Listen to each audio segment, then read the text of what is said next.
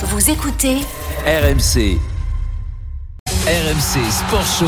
Oussem Moussaïef, Thibaut Giangrande. Salut tout le monde, comment ça va? Bienvenue dans le RMC Sport Show, le rendez-vous sport du dimanche soir à la radio. Une heure pour revenir sur l'actu fort du week-end, 19h pile jusqu'à 20h, avec notre membre de la Dream Team, Marise Evan GP. Salut Marise. Salut, salut. Qui termine en direct son petit message, euh, petit ménage Ouais, autour en du micro. Covid, voilà, on Important, nettoie tout. important. Euh, tu y as échappé Le pour micro. l'instant, passer à travers toi, parce qu'en ce moment j'ai Euh, moi, oui, mais alors ça tombe comme des mouches de ouais, moi. hein, qu'en fait, euh, tous les jours, je suis qu'à contact. Tous les jours, je me teste. Mais pour l'instant, je résiste. Et tu es là ce soir. Oussem aussi euh, est là euh, ce soir. hein. Moi, j'ai pas nettoyé parce que euh, pas nettoyé, j'avais pas très envie. euh. D'accord, très bien. ça.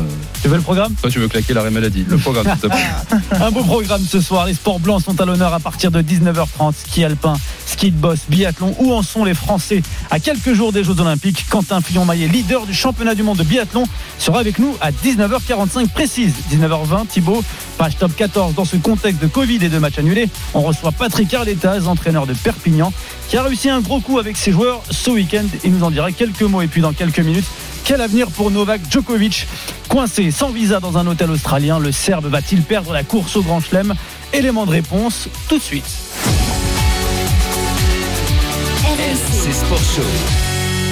Et cette question qu'on va se poser, la quête de record de Novak Djokovic est-elle en danger Vos messages sur le hashtag RMC Live, sur le Direct Studio. C'est le feuilleton sportif de ce début d'année. Novak Djokovic va-t-il donc pouvoir disputer l'Open d'Australie et aller chercher le record de victoire en Grand Chelem? Audience décisive dans moins de 5 heures à minuit ce soir. C'est fini Novak Djokovic Et Djokovic remporte son 20e Il rejoint Nadal et Federer. Est-ce qu'il touchera plus le public à travers l'échec Peut-être. Oui, complètement. Djokovic, il a passé 8 heures à peu près avant d'être emmené dans ce qu'on appelle un hôtel de quarantaine. Je me sens mal depuis mercredi. Savoir qu'il le garde prisonnier. Il doit fournir les preuves qu'il ne peut pas être vacciné pour raison médicale. Si ces preuves sont insuffisantes, alors il ne sera pas traité différemment de qui que ce soit d'autre. Novak et son staff ont fourni les mêmes documents que les autres joueurs qui sont entrés en Australie. Ils n'ont pas eu de problème, seulement Novak. Ils ont voulu l'humilier. Et il retournera chez lui par le premier avion. Il n'y aura aucune règle spéciale pour Novak Djokovic, pas la moindre.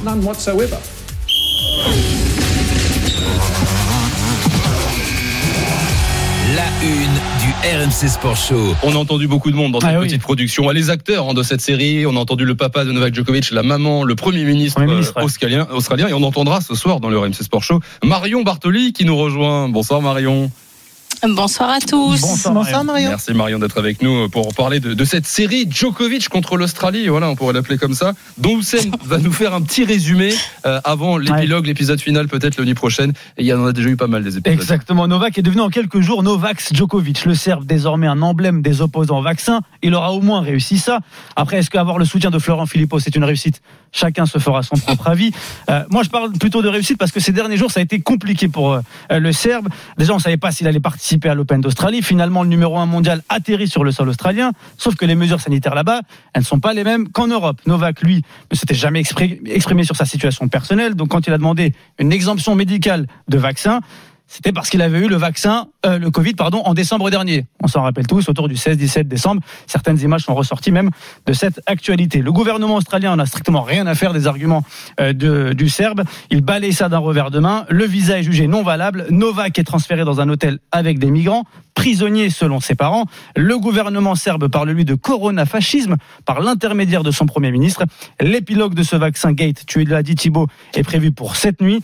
Une audience sera tenue pour savoir si oui ou non Novak Djokovic peut participer à ce grand chelem. Effectivement, c'est le tribunal fédéral australien qui se penche à partir de minuit sur le, le cas de Djokovic. Et autant le dire tout de suite, Marion Marise, euh, vu la tournure que cette histoire prend, on a quand même l'impression qu'il y a peu de chances qu'on voit Djokovic disputer l'Open d'Australie. Marion.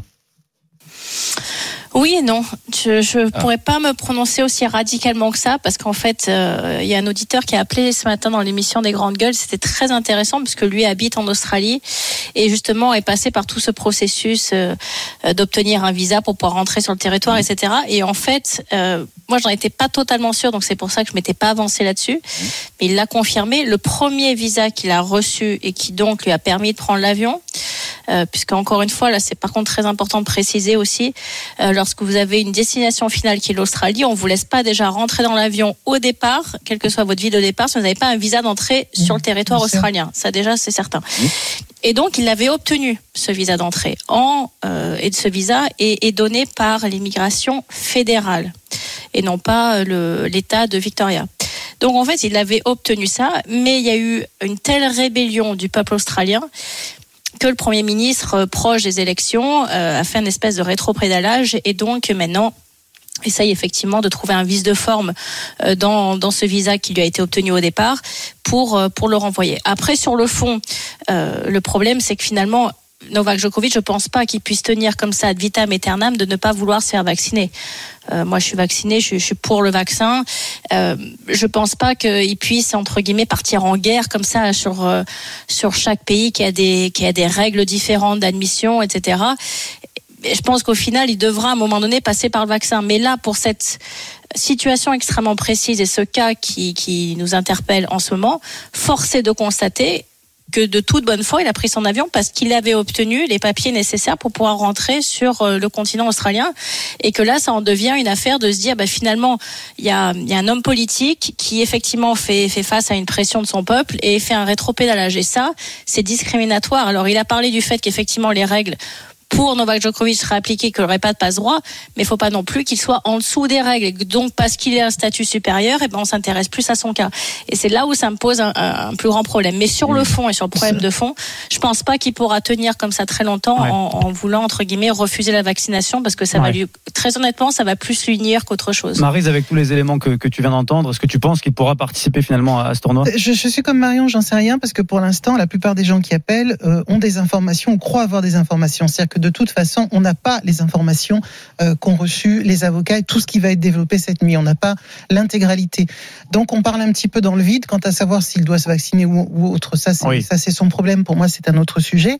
Euh, ce qui est dans tous ces excès de communication, parce que je trouve que sa famille lui fait énormément de tort, Mm. dans ces excès de communication et dans l'excès de traitement aussi qui est fait euh, contre Novak Djokovic, puisque euh, clairement, s'il a obtenu un visa, euh, la situation devrait se passer de façon un peu plus souple, peut-être.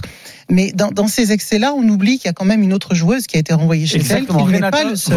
Voilà. Exactement. On Ouais. essaye de faire croire que le cas est simplement centré sur Djokovic. Alors c'est vrai que le- les, les- les erreurs de communication qu'on a de part et d'autre, c'est-à-dire du clan Djoko qui euh, essaye de le faire passer pour le, le plus grand résistant que la Terre ait connu anti-Covid euh, et, et, euh, et, euh, comment dire le symbole de, de la liberté menacée, etc. Et de l'autre côté aussi, c'est-à-dire un clan australien, un gouvernement australien un peu empêtré dans sa communication politique, qui sait pas trop comment se, se- Mm. sortir cette épine du pied qui n'a pas été bon là-dessus parce que il était évident quand on connaît un petit peu euh, la mentalité du, du peuple australien qui est très obéissant et qui a euh, subi des jours et des jours, des centaines de jours de confinement euh, très très strict, il était évident qu'il allait y avoir une réaction. Donc la communication, un- un elle est désastreuse. De, de- de- je précise de, de confinement. oui, Melbourne, 270 jours, je crois, ouais, à peu 274, près. quelque C'est chose la, comme la ça. ville qui a été le plus confinée au monde depuis le début Mais de la la, deuxième erreur de communication flagrante, c'est que on nous a dit qu'il y avait six cas, je crois, d'exemption. On n'a pas donné les noms, Ouais. on n'a pas donné les raisons de l'exemption, même si, attention, il y a un secret médical, médicales, oui, bien oui. sûr, mais, Mm. mais la moindre des choses, c'est de donner au moins les noms pour que on arrête de faire croire au grand complot anti-Djokovic. Oui. Voilà. Alors, Mais Marie, tu sais, sur les, Marion. sur les exemptions, en fait, parce que, effectivement, moi, en étant, euh, faisant partie des, des coachs officiels de la WTA, finalement, je reçois des emails en interne euh, qui nous expliquent de manière un peu plus précise des choses qui sortent pas forcément dans, dans les journaux. En fait, les autres exemptions possibles sont des maladies extrêmement graves, euh, en particulier des maladies inflammatoires qui ne pourraient pas sûr, qui- permettre une pratique du sport de haut niveau. Oui, Donc mais- finalement, oui, on en déduit par conséquent, quasiment de manière que- certaine. Qu'ils ont tous eu le Covid. Oui, c'est Oui, c'est- ce qu'on suppose, qu'ils ont tous eu le Covid, évidemment dans un temps réduit. Mais euh, je crois que ça n'est pas suffisant. Alors là, c'est pareil. On a euh, des, on croit savoir des choses, mais on n'est pas sûr. En tout cas, ce qui est certain, c'est qu'il me semble qu'en Australie, on mesure avant de déterminer, même pour quelqu'un qui a eu le Covid, on mesure son taux d'anticorps pour savoir s'il doit ou non veut être vacciné euh, en fonction du Mm. temps où il a eu le Covid. alors vous êtes dans le RMC Sport Show. Nous sommes avec Marie-Zévan GP comme tous les dimanches avec euh, Marion Bartoli qui est là également et, et ce, ce- cette fin d'épisode, cette fin de série qu'on attend la nuit prochaine à partir de, de minuit, le tribunal fédéral australien qui se penche sur le cas Djokovic. Alors il y a beaucoup de Je suppositions. voulais juste dire une chose aussi, c'est que si on voulait pas avoir un tel drama, Ouais. euh, moi je dis pas à Novak Djokovic vaccine-toi, c'est son problème, Mhm. mais, mais il pouvait très bien un ne pas dire super les copains, j'ai eu une exemption, j'arrive en Australie, ça Ouais. fait un petit peu provoque. La deuxième chose, premier truc que tu dis, c'est j'ai eu le Covid euh, il y a il y a peu de temps, je fais partie Mhm. des six exemptés. Point, fin de l'histoire. Tout le monde s'en sort par le haut. qui est mise en avant par ses avocats. Oui, la mais tu sais, en fait, le problème, c'est le, c'est la date auquel, euh, Oui. laquelle il a eu le Le Covid. Covid, Ouais. oui. Parce qu'en fait, le, le gouvernement australien dit que la date limite c'était le 10 décembre et qu'après Oui, ça, ce n'est plus sais, C'est pour accepté. ça que je dis qu'on croit savoir tout, mais on ne sait pas encore tout. On saura cette nuit à minuit. Lui, il dit qu'il l'a eu le, le 16 décembre. Euh, Ah. Marion, là où, où je voulais vous emmener, et d'ailleurs Marion, tu as été très vite là-dessus, c'est bon, tout ça, ce sera, on sera fixé a priori la nuit prochaine. Ce sera oui ou non, après il y aura Oui. peut-être des appels.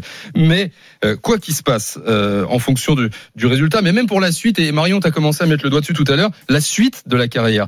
Cette quête de Novak Djokovic pour le record et être le seul détenteur euh, de 21 titres du Grand Chelem, est-ce qu'elle est en danger? Parce qu'on rappelle, il est à 20 Grand Chelem, comme Nadal, Oui. comme Federer. Le 21e, Mhm. il comptait bien aller le chercher à Melbourne, ce sera peut-être pas le cas. Bien Après, la chance d'après, ce sera Roland Garros, mais on ne connaît pas les conditions qu'il y aura à Roland Garros pour pouvoir disputer le tournoi. Avant Roland Garros, il y aura une tournée américaine, comme tous les ans en mars, pour entrer sur le territoire euh, Il faut être américain. vacciné. Il faut être Mm. vacciné.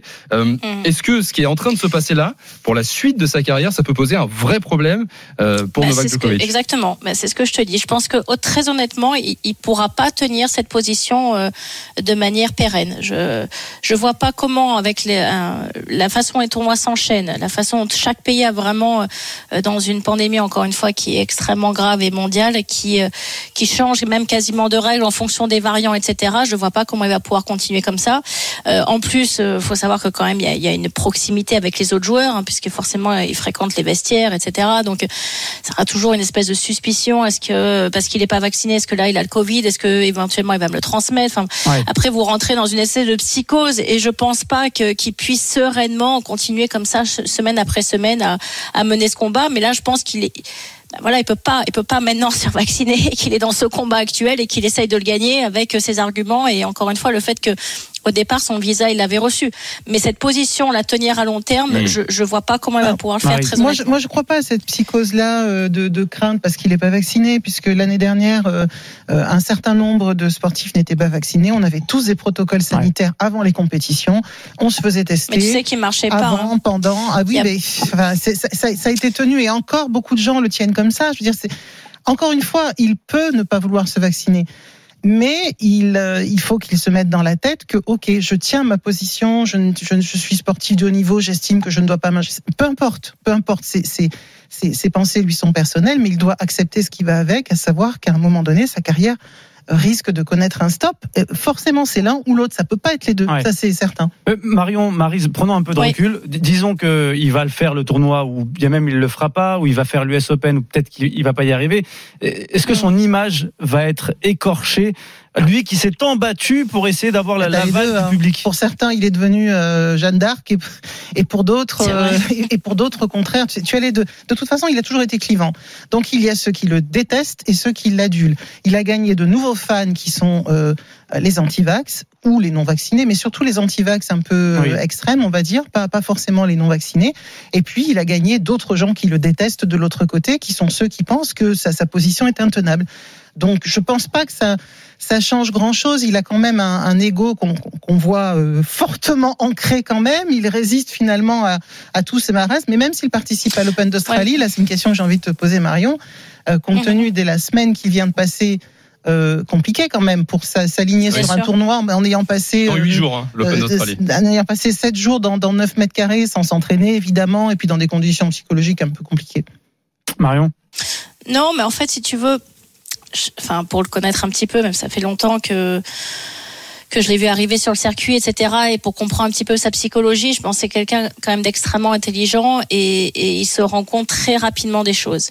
Et je pense que là, franchement, cet épisode-là l'a marqué fortement. Tu penses qu'il il s'y attendait Et, pas du et je pense pas qu'il va rester fixé sur son idée de base. Mm.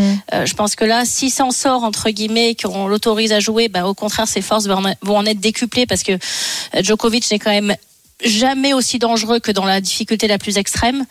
Euh, on l'a vu à Roland Garros encore hein, cette année, enfin l'année dernière lorsqu'il bat Rafa en prenant euh, euh, une douille au premier set et puis là, après il arrive à repartir au combat. Il était mené 2-7 à 0 en finale sur Tsitsipas et puis il renverse le truc. Et il l'a fait euh, à maintes et maintes reprises. Donc il est jamais plus dangereux que dans l'adversité extrême. Mais je pense que là, ça a été vraiment le, le, le, le warning qui, enfin qui, qui va lui faire changer d'avis et qui va changer la donne. Je, je peux me tromper, hein, bien sûr, mais, mais connaissant le, la manière dont les tournois s'enchaînent, la manière que s'il ne fait pas ça, il va trop sauter de tournoi, il va pas pouvoir se Ouais. préparer, il va pas pouvoir être prêt, il va pas assez jouer de match tout simplement pour aller vraiment être en capacité d'aller chercher le tournoi du Grand Chelem.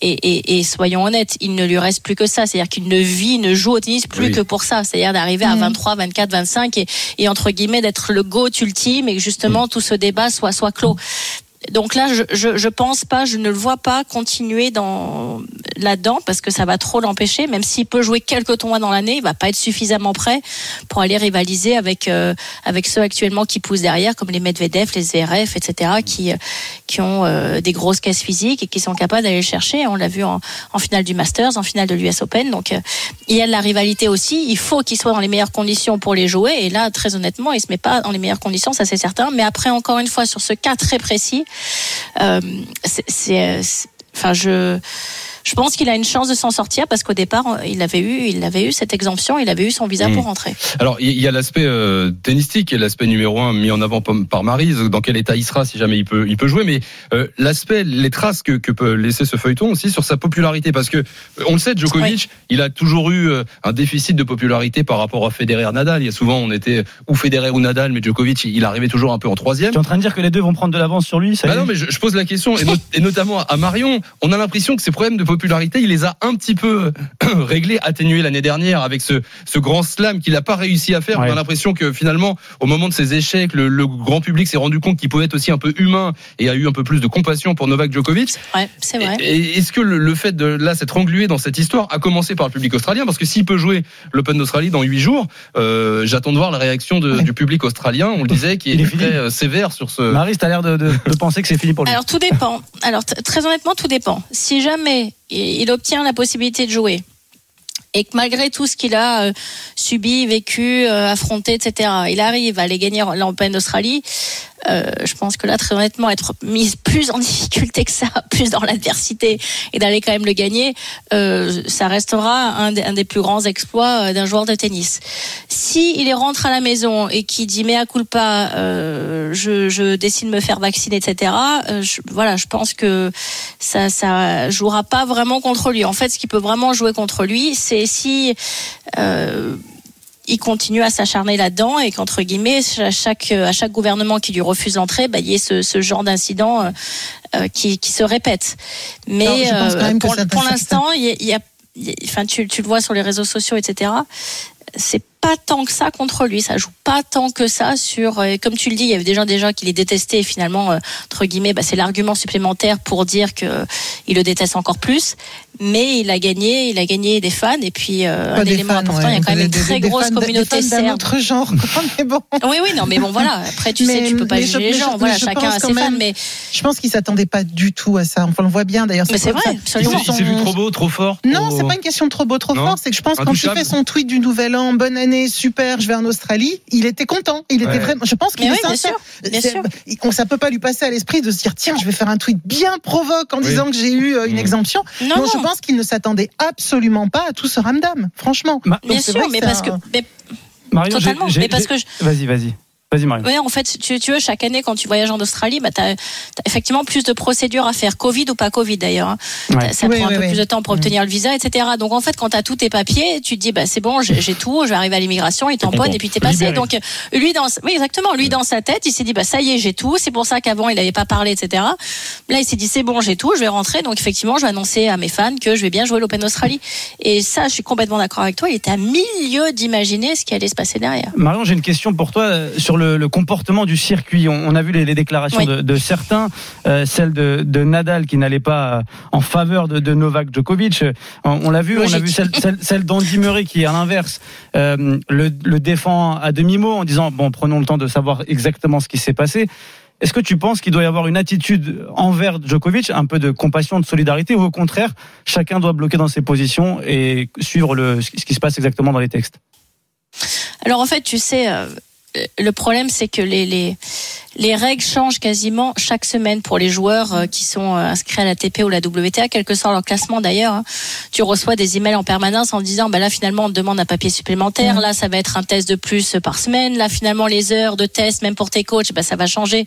Ça peut être tous les 72 heures, c'est toutes les 48 heures. Et donc les joueurs et leur entourage vivent dans une espèce de, de paranoïa en disant, est-ce que là je vais pas sauter un test, qu'il n'y a pas à avoir un test positif, est-ce que ça va pas jouer contre ma joueuse? Enfin, moi je me suis retrouvée avec des situations euh, avec une fille, par exemple, son, son kiné était contrôlé positif juste avant l'US Open. Elle est qu'à contact.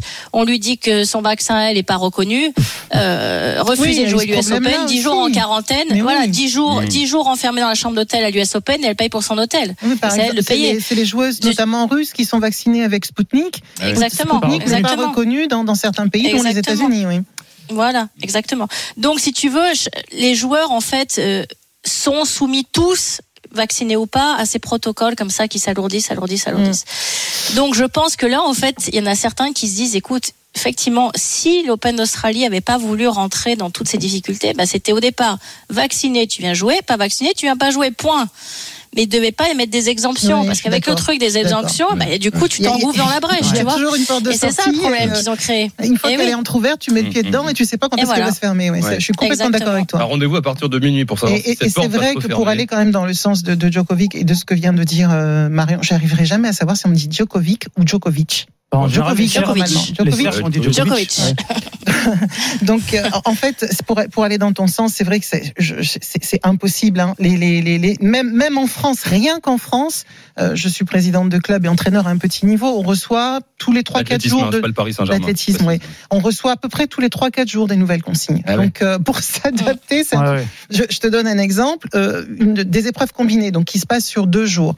On reçoit quelques jours avant un message nous disant qu'il faut, il faut un test euh, PCR de moins de 24 heures. Les épreuves combinées durent sur deux jours. Il faut, D'accord faire- faut se faire tester le jour de l'épreuve. alors tu te fais tester le jour de l'épreuve, sauf que l'épreuve en question le premier jour finit à 21h. Ouais. Va trouver une pharmacie ouverte à 21h pour le second jour. Enfin, tu vois, ouais. donc en fait, je pense qu'effectivement, il peut avoir un peu de compassion quand même pour euh, des sportifs, même qui ont des très gros staffs et des très grosses équipes, Mm. qu'il y ait des erreurs dans les visas, dans les.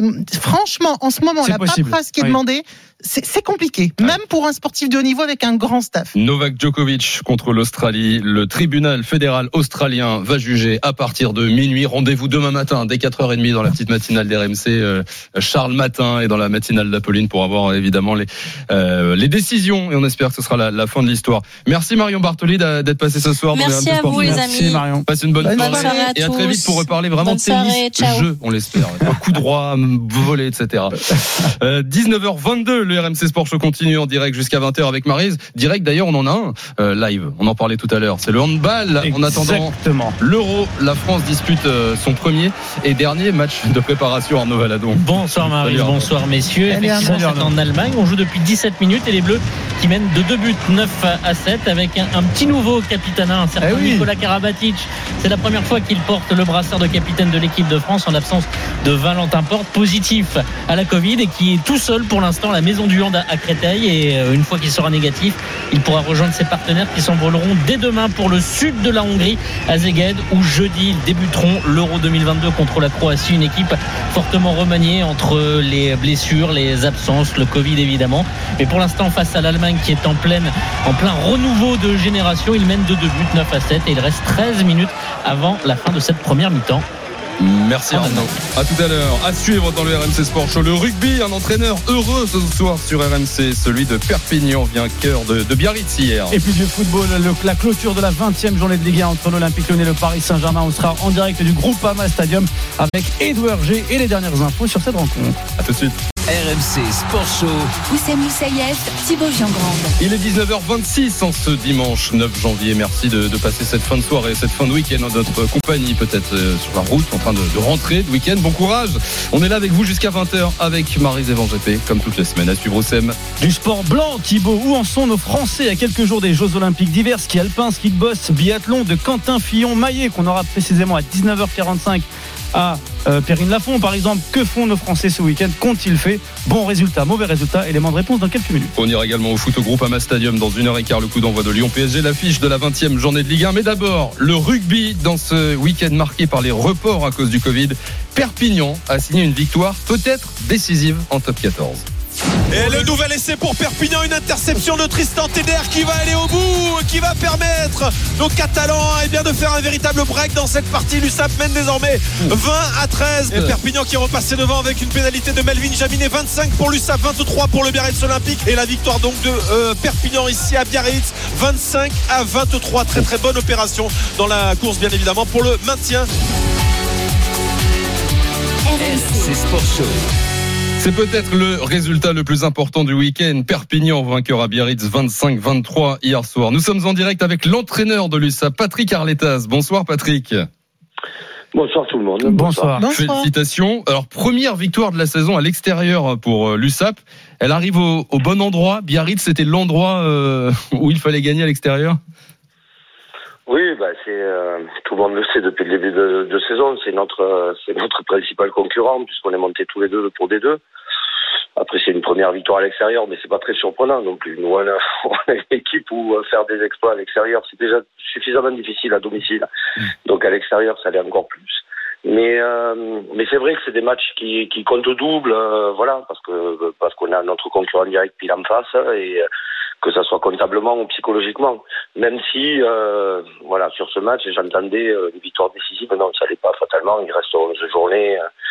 Le match à distance va se continuer, mais, euh, mais sur les confrontations directes, euh, voilà, de battre Biarritz chez nous et d'aller battre chez eux, c'est fatalement toujours des, euh, des points qui comptent. Patrick, vous parlez de, de, de rencontres pas décisives. Vous ne croyez pas, vous, à l'aspect psychologique chez votre adversaire du soir? Ben, là, vous savez, Biarritz, ça fait sept fois qu'on les joue en, en deux ans et on les a battus six fois. Donc, l'abcès psychologique, il doit exister euh, quand on se rencontre tous les deux, mais là, on va pas se rencontrer jusqu'à la fin de l'année. Donc, Ouais. euh, voilà, ils ont des bons résultats aussi. Euh, ils ont battu de grosses équipes à domicile, nous aussi. Euh, voilà, il y a un match à distance qui va, qui va, qui va se mettre. Après, vous savez, sur des équipes comme nous, euh, Biarritz savait très bien qu'ils allaient souffrir pendant toute la saison et qu'ils joueraient le maintien. Et nous aussi, on est, on est armés pour ça. Donc, euh, ça va se jouer jusqu'au dernier moment. On va essayer de, de bien travailler, d'être, d'être à hauteur et, euh, et de faire des exploits pour continuer cette lutte. Alors, c'est toujours mieux d'avoir trois points d'avance comme on l'a, ce soir, d'avoir trois points de retard. Mmh. Mais il reste 11 matchs, euh, voilà. Donc euh, il suffit qu'ils fassent un exploit et que nous on n'en soit pas capable pour que d'un seul coup tout s'inverse. Donc on reste les pieds sur terre, hein. mais on est très fiers quand même. Hein. Ouais. Voilà, on reste Eh les oui. pieds sur terre, mais on est quand même très fiers. Et est-ce qu'il y a quand même, Patrick Arletaz, euh, hier soir, après cette victoire, bon, un petit moment où on se dit, la saison est encore longue, mais on va le fêter un peu, ce succès important, parce qu'on a fait une petite fête à Perpignan? Oui, oui. Ah. oui, oui, oui, oui. Mais oui, euh, on va pas faire de langue de bois. Non. C'est un match très important, euh, très important pour nous. On a la Coupe d'Europe derrière, euh, qui est pas un réel objectif pour le club, hein, qui est plus pour pour faire une revue d'effectifs, lancer des jeunes et étoffer notre effectif. Mais bien sûr, on était très heureux, on s'est lâché un peu. euh, voilà, c'est- des saisons difficiles le maintien. Hein. Donc euh, voilà, si, si on veut pas exploser à un moment donné, quand on fait les choses bien, il faut il faut s'en féliciter. Il faut il faut pas se croire arrivé parce que c'est pas vrai, c'est pas une réalité. Mais en même temps, il faut en profiter un peu. Euh, voilà, faut souffler. Vous savez, on est à l'apnée euh, la plupart du temps. Et euh, même pendant les matchs d'ailleurs, parce qu'on les gagne jamais facilement quand on les gagne.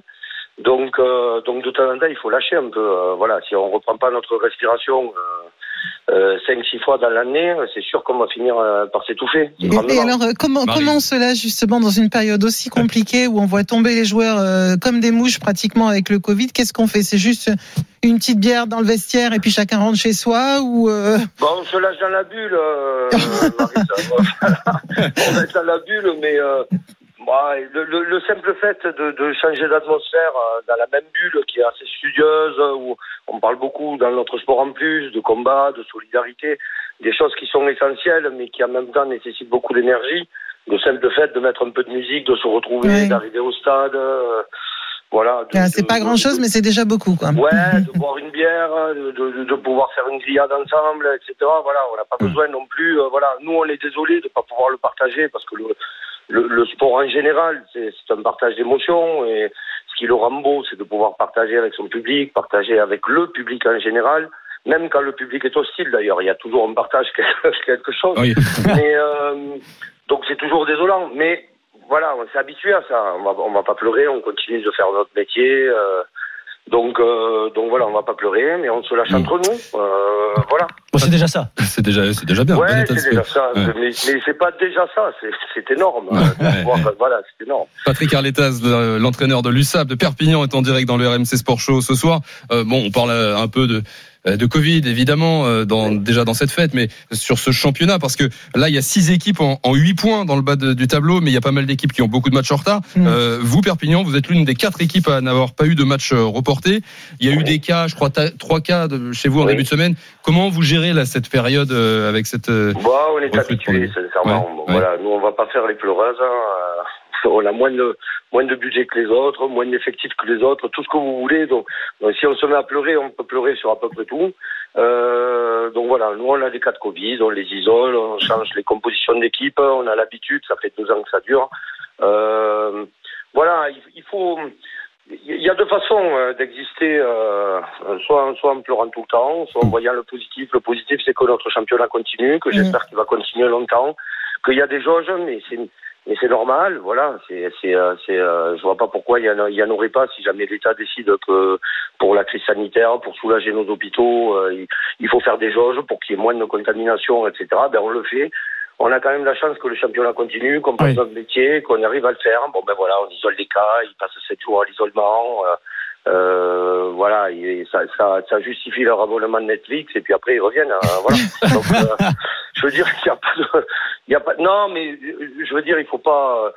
C'est pas si compliqué que ça. Hein, sincèrement, ça l'était beaucoup euh, quand ça nous est tombé sur le dos et Oui. que et qu'on n'était pas début de la crise, comme tout oui. le monde Oui. d'ailleurs. C'est ça. Comme vous, quand Oui, vous avez dû mettre le masque pour la première fois. euh, comme, euh, Exactement. Voilà. Et là, on Ben, les a remis, effectivement. Et ben voilà, c'est on s'habite. Mais c'est vrai que euh, on, on ressent quand même par rapport à 2020 le fait que les, les joueurs, les entraîneurs, les staffs en général et, et dans tous les sports, malgré tout en 2021, Habitués. on a, on- et en 2022 même d'ailleurs, on a cette nouvelle philosophie. On est content parce qu'on on- nos, nos Oui. compétitions continuent. Parce qu'ils ont connu, le- ils ont le- connu le, l'arrêt. le principal traumatisme qu'on a eu, euh, euh, on a eu un traumatisme énorme avec le fait de jouer sans public. On a eu un traumatisme énorme avec le fait de mettre de masques, de mettre des masques, de s'entraîner par petits groupes, tout ce que vous voulez. Mais le plus gros traumatisme, c'est quand on s'est arrêté de Oui, jouer. exactement. C'est exactement. celui-là le plus Oui. gros. Et donc, si après il faut faire euh, beaucoup de sacrifices pour qu'on continue de jouer, ben voilà, on les fait. Et puis voilà, euh, le, le principal quand même, c'est la, la chance qu'on a de, de, de pouvoir continuer, de jouer, d'avancer, de faire le métier qu'on aime. euh,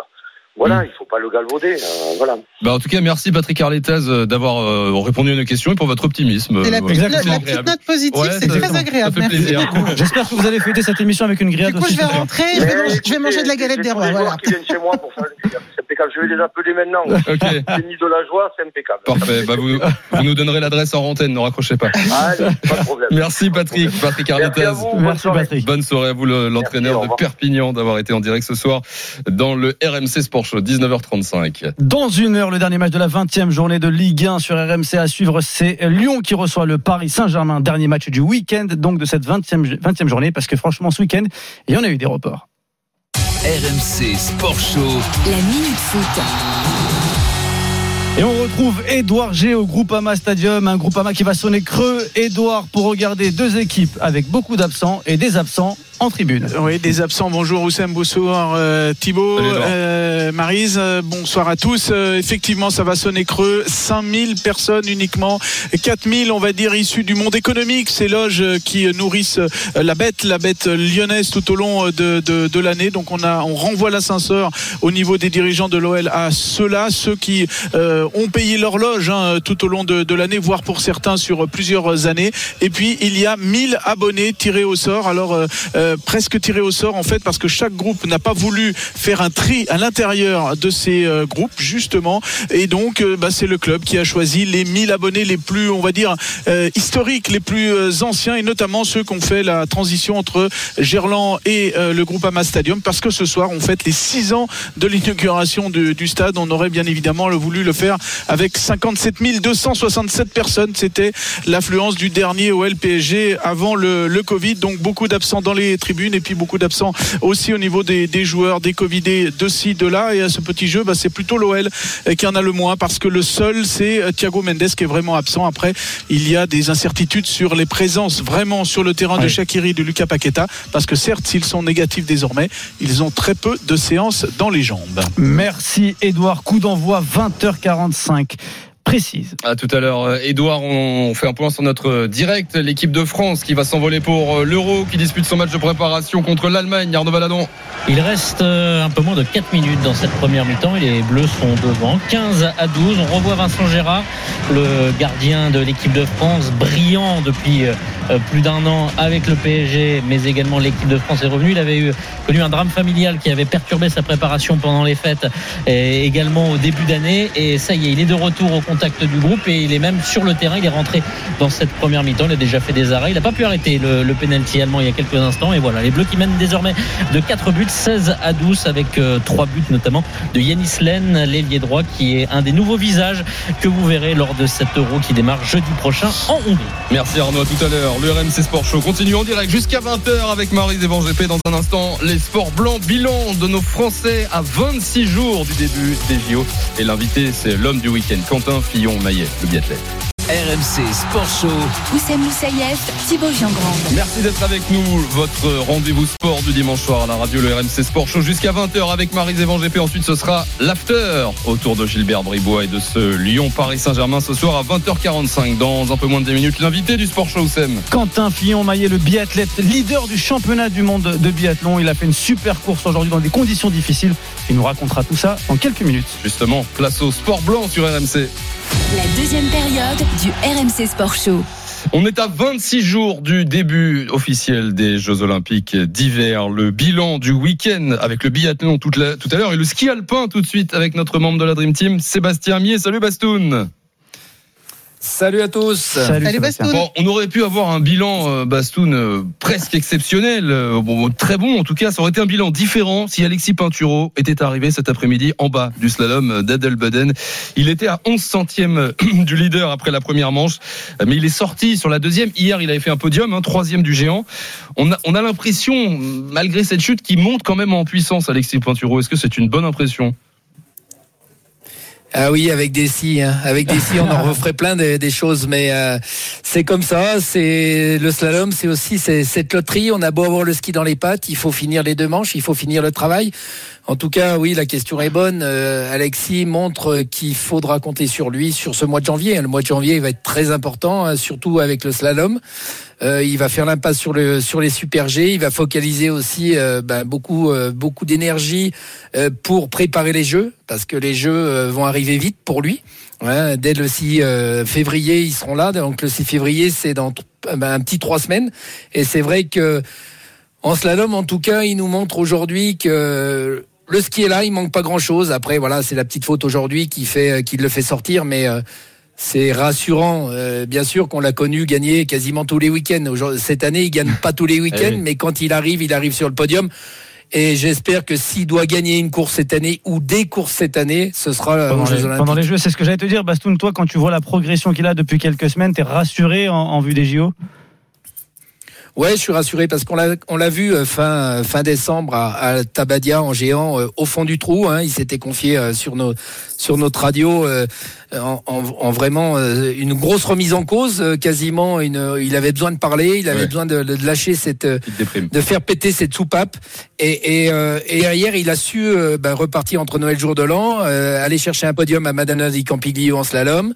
Euh, hier, il fait euh, un podium à, Alta, à Deadboden, pardon, et en nous montrant vraiment du bon ski. Maintenant, voilà, il y a des réglages qui se qui se remettent en place. Il a certainement changé de taille de ski aussi en géant, qui le remettent vraiment dans le droit chemin. Après, voilà, le slalom, euh, vous le savez, enfin. je peux vous le dire, Oui. euh, et on le voit encore aujourd'hui avec Clément Noël, avec les deux maillots rouges.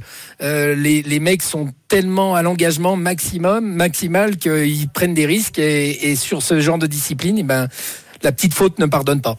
Tu peux nous expliquer un peu justement l'importance du matériel? Tu dis changement de ski, taille de ski, plus grand, plus petit, c'est Voilà, ben, effectivement, euh, Alexis s'est rendu compte après Altabadia que euh, la majorité des skieurs en, slalom géant utilisaient un ski beaucoup plus grand, aux alentours de 1m98, alors que lui utilisait un ski d'un mètre 93, avec lequel il allait très vite, hein, puisque l'année dernière, il a gagné avec ce ski-là. En début de saison, il était au contact des meilleurs avec ce ski-là. Et suite aux deux courses d'Altabadia, en faisant des fautes, hein, bien, parce qu'il a fait quand même des fautes sur ces deux courses, il y a eu ce voilà la, la non réussite sur la course qui lui ont fait prendre conscience qu'il fallait peut-être essayer le grand ski. Mais le grand ski, j'imagine, euh, beaucoup plus de pression au sol, donc plus, plus compliqué à maîtriser. Oui, un, un ski qu'il a essayé à l'entraînement forcément, mais qui avec lequel il se sentait moins bien.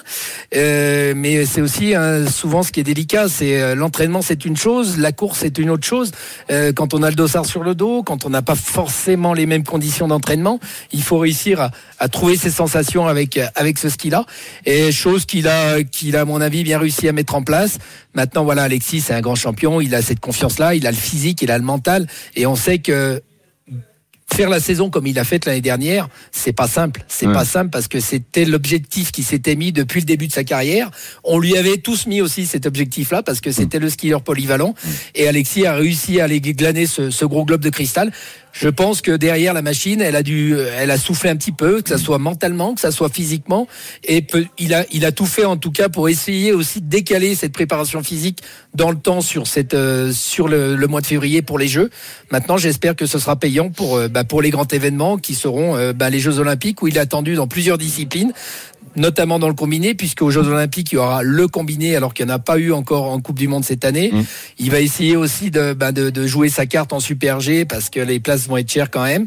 Mais après, il aura le géant et le slalom aussi, donc il aura quand même beaucoup de disciplines pour, euh, bah, pour essayer d'aller chercher ce titre suprême qui lui manque, c'est le titre de champion olympique. Et puis il y a un problème, un autre problème, c'est peut-être le plus gros d'ailleurs pour Alexis Pinturo, euh, un problème qui s'appelle Marco Dermat Bastoun, le leader du classement général de la Coupe du Monde, qui a encore gagné hier le géant euh, duquel Pinturo a pris la troisième place, donc remporté par Odermatt. Si le, Suisse est en pleine forme à Pékin, on a l'impression qu'il sera quand même euh, quasi impossible à aller chercher. Ah, puis je crois que c'est un sacré problème pour les autres skieurs aussi en géant. hein. Il a quand même 4 sur 5 cette année. Euh, on va dire qu'Alexis, il a pas de chance quand même. Alexis il tourne sur une génération de mecs qui, euh, il a eu Hirscher, qui est tombé sur. Marcel Hirscher. Voilà. Il a eu euh, bah, Christophe Hersen aussi, hein, le. Norvégien, qui lui ont mené euh, la vie dure. Euh, c'est pas simple aussi de, de gérer tous ces paramètres-là. Et, et c'est vrai qu'Audermatt cette année euh, est sur un autre niveau en géant. Alors il n'est pas imbattable. Hein, et croyez-moi, euh, avec l'expérience qu'on a connue dans les grands événements, c'est pas parce que tu as gagné toutes les courses avant que le jour des Jeux Olympiques tu vas gagner. Et on a vu souvent des surprises. En tout cas, euh, c'est motivant pour Alexis parce que ça montre aussi que que voilà, il y a, y a quelqu'un qui est devant qui, qui skie fort et qu'il faudra faire euh, bah, trouver toutes les solutions pour aller le battre. Et euh, souvenez-vous, la fin de la saison dernière a été euh, très chaude entre les deux athlètes hein, puisque ça s'est joué vraiment sur le dernier géant et sur le dernier slalom pour qu'Alexis gagne la Coupe du Monde parce que Odermatt déjà monté en puissante puis en puissance lors de la saison dernière, mais c'est vrai qu'il est assez incroyable cette année et, et ça a l'air facile quand Ouais. on le voit faire. Ba- Bastoun, on va, on va poursuivre sur ton positivisme hein, en parlant de, de la saison dernière et, et, et du scénario. C'est vrai que la bonne nouvelle du week-end, c'est la confirmation de, de Worley. Euh, on a l'impression que Tessa est sur la, la forme de sa vie. Est-ce que toi, tu penses que c'est la meilleure Tessa qu'on a, qu'on a vue ces dernières ces saisons? Ouais, ouais, je pense que elle est comme le bon vin, hein, en vieillissant, elle, elle devient de, de, de, de, meilleur- de mieux en mieux. Euh, alors, il y a un paramètre important, c'est que cette année, on l'a encore pas entendu parler de, de, de son problème de genou, hein, qu'il l'avait enquiquiné euh, lors des saisons précédentes. Euh, c'est vrai qu'aujourd'hui, quand on l'entend parler, elle est, elle est fraîche. Euh, elle, est, euh, elle profite de son état de grâce un petit peu en ce moment, de ce qui est vite. Et, et c'est vrai que ben, elle sait qu'il y aura plus beaucoup de saisons encore Ah oui, derrière 32 elle, euh, enfin devant elle, pardon. Donc euh, elle, elle profite à chaque course, à chaque départ, et puis elle met tout l'enthousiasme dans son ski pour essayer d'aller euh, d'aller chercher vraiment ce, ces, mé- ces victoires en Coupe du Monde avant les podiums. Et puis euh, il faut le répéter, voilà, c'est une grande championne qui a pas de médaille olympique, c'est pas normal. Donc j'espère que, que que ce jour-là, elle, va aller la chercher. Et, et en tout cas, elle a toutes les capacités euh, physiques, mentales, et, et, et elle est en train aussi de de se former ce cocon-là pour le mois de février pour les Jeux. Merci Bastoun, Sébastien Mier, notre membre de la Dream Team, d'avoir été ce soir dans le RMC Sport Show pour analyser ce week-end du ski alpin français, plutôt positif donc. Et puis de toute façon, on se dit à très vite, hein, Bastoun. Eh ben, on se dit au week-end prochain. Bah, par exemple, passe une bonne soirée, une bonne Il aura- semaine. il y aura du ski. Oui, oui, ça Salut, Bonne soirée à vous semaine. tous et Salut, encore, Bastoun. Et encore bonne année à vous tous Bah autour oui. de la table, mais Déjà, aussi euh, Merci. bonne année à tout le monde. Meilleur vœu, Bastien. D'ailleurs, Bastoun. Et- Alors, il y a eu un Allez, bon- à bientôt. À bientôt. Un bon week-end de, de ski al- alpin. Et puis, on a une bonne nouvelle aussi, Marie. Je sais pas si tu as vu. euh, le retour gagnant de Perrine Lafont. On était inquiet en décembre. Elle a chuté assez lourdement sur le, d'Huez, ouais. le ski de boss. Et, euh, et ben, hier, elle a remporté au Canada, au Mont-Tremblant, euh, sa première victoire de la saison. Euh, donc, c'est c'est une bonne nouvelle. Notre championne olympique en titre euh, est en forme. Parfait timing. également voilà à moins d'un mois des JO. 19h50, l'after arrive dans 10 minutes, mais avant et pour conclure en beauté cette page euh, sport blanc, nous allons parler biathlon. Et la victoire de Quentin Fillon-Maillet au bout de l'effort. Il s'écroule dans la poudreuse, là, dans des conditions de dingue, du vent, de la neige. Euh, en Allemagne, la troisième victoire cette saison pour Quentin Fillon-Maillet, sa neuvième victoire en, en carrière. Et euh, surtout, l'info aussi, c'est qu'il va piquer, reprendre le dossard jaune de leader de la Coupe du Monde à son coéquipier Emilien Jacquelin. L'invité du RMC Sport Show. C'était en direct sur RMC, évidemment, cet après-midi avec Julien Richard. Il a gagné, il a récupéré le dossard jaune de leader du classement général de la Coupe du Monde. Quentin Fillon-Maillet est l'invité du RMC Sport Show. Bonsoir Quentin. Bonsoir à tous. Bonsoir, Quentin. Félicitations, merci d'être euh, en direct sur RMC ce soir. Premier podium à Oberhof, première euh, première fois euh, pour pour toi, transformé en victoire dans des conditions, on l'a entendu, très difficiles. Le dossard jaune au bout, jaune au bout, week-end assez exceptionnel pour toi, Quentin. Euh, sur, surtout la course, c'est vrai que le, le début euh, de la semaine n'était pas particulièrement parfait avec le, la pour, euh, le sprint où je démarre 9 Mais euh, c'est vrai que c'est un site ici à Oberhof où il y a souvent des conditions assez assez difficiles avec soit de la pluie, du vent, voilà des, des vraies conditions d'hiver. Pas toujours, mais faut vraiment se bagarrer jusqu'au bout. Et, et donc j'ai zéro podium en fait sur ce site. Enfin, c'est le seul site régulier de Coupe du Monde qui me résiste encore. Ouais. Et puis bah, j'en discutais avec Martin qui me disait que, que lui, c'était le site sur lequel, euh, Martin Fourcade, hein, Oui. euh, sur lequel il a mis le plus de temps à, à faire des performances. Et puis euh, après quelques années après, c'est, c'est devenu l'athlète le plus titré, enfin, le- avec le plus de victoires dessus. Donc je sais pas si ça m'a donné des idées, mais en tout cas, euh, c'était, euh, c'était une belle course. Qu- Quentin, vous, vous parlez de, de- de Martin Fourcade. J'étais en train de traîner sur, sur Twitter et, et il a tweeté euh, masterclass. Alors, est-ce que vous êtes d'accord avec lui? On, on a vu la difficulté de, de la course, les conditions climatiques. Est-ce que vous avez considéré, vous, avoir fait une très grande course? Euh, ben pas spécialement complètement parfaite parce que c'est vrai que euh, je démarre euh, en étant en neuvième position. Et euh, dès le premier tir je prends deux pénalités ce qui me fait sortir du tir euh, aux alentours de la 20e place. Et à ce moment-là ben un gros un petit coup dur quand même parce que euh, c'est vrai que moi qui espérais faire une belle course aujourd'hui je dis bon ben ça va être foutu. Et puis je suis resté quand même euh, voilà en étant battant parce que ben les conditions de, de neige étaient vraiment lentes. Euh, voilà euh, le vent enfin tout- toutes les conditions qu'on a pu voir euh, aujourd'hui. Et puis finalement ben ça, ça a pu jouer. Devant ça ça a loupé. Euh, le russe euh, sur le dernier tir qui, qui sort trois qui sort trois balles. Et puis bah, l'opportunité de pouvoir gagner. Donc euh, là ça a été vraiment euh, juste euh, voilà un, je sais pas si c'est du bol mais en tout cas la la deuxième partie de course a été a été parfaite. Et puis autant dans la gestion que que dans la chance hein, parce qu'il faut il fallait bien évidemment que les mes adversaires loupent un peu pour que je puisse revenir et voilà une belle victoire à la clé. Donc c'est une belle récompense parce que ça a été vraiment euh, des gros gros efforts aujourd'hui hein, pas que pour moi mais euh, en tout cas c'était vraiment euh, très très dur sur la piste. Il fallait euh, aller enfin je suis allé chercher cette victoire euh, avec la tronche On a l'impression qu'il n'y a pas grand-chose qui peut arrêter le biathlon euh, français cette saison. Est-ce que ça va être un duel ou un triel ou un quadriel, je sais pas comment on dit, fratricide aux Jeux Olympiques? Bah, c'est vrai que, euh, comme vous l'avez dit tout à l'heure, hein, c'est vrai qu'on a beau euh, faire le meilleur début de saison euh, avant les avant les Jeux Olympiques, euh, ça annoncera pas forcément la couleur euh, exacte de, de ce qu'on de ce qu'on imagine euh, sur les Jeux. Donc, euh, je, ça me ça me fait euh, bien évidemment euh, grand plaisir de, de faire ces courses-là, mais ça me garantit en aucun moment euh, de faire une médaille euh, sur les Jeux. Donc euh, après, c'est sûr que c'est, je suis plutôt en position favorable par rapport à bien d'autres.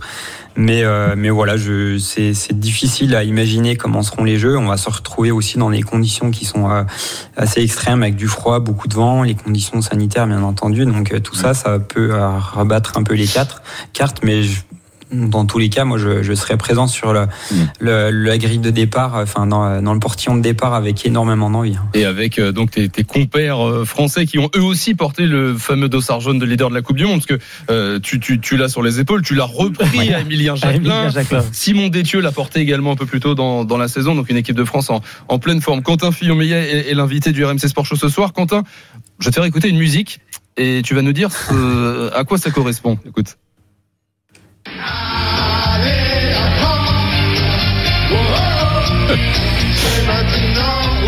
C'est Carlos, ça C'est Carlos.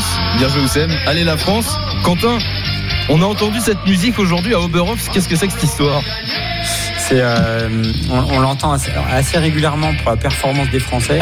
Et aujourd'hui, euh, enfin, euh, on, on me l'a, on me l'a chuchoté. euh, c'est- c'était la, la musique du podium. J'ai- J'ai vraiment pas fait gaffe pour le coup, mais, euh, mais c'est vrai que c'est très, euh, c'est marrant en fait. Ouais. pour chaque euh, euh, chaque euh, gagnant, en fait, ils mettent une maison du pays, une, une musique Du pays. de- du pays. Donc Ouais, ça, peut-être falloir leur euh, suggérer une autre bande son. quand même. je pense aussi. un, peu Ouais, un peu plus rock and roll. Ou... Euh, J'osais pas le dire, mais oui.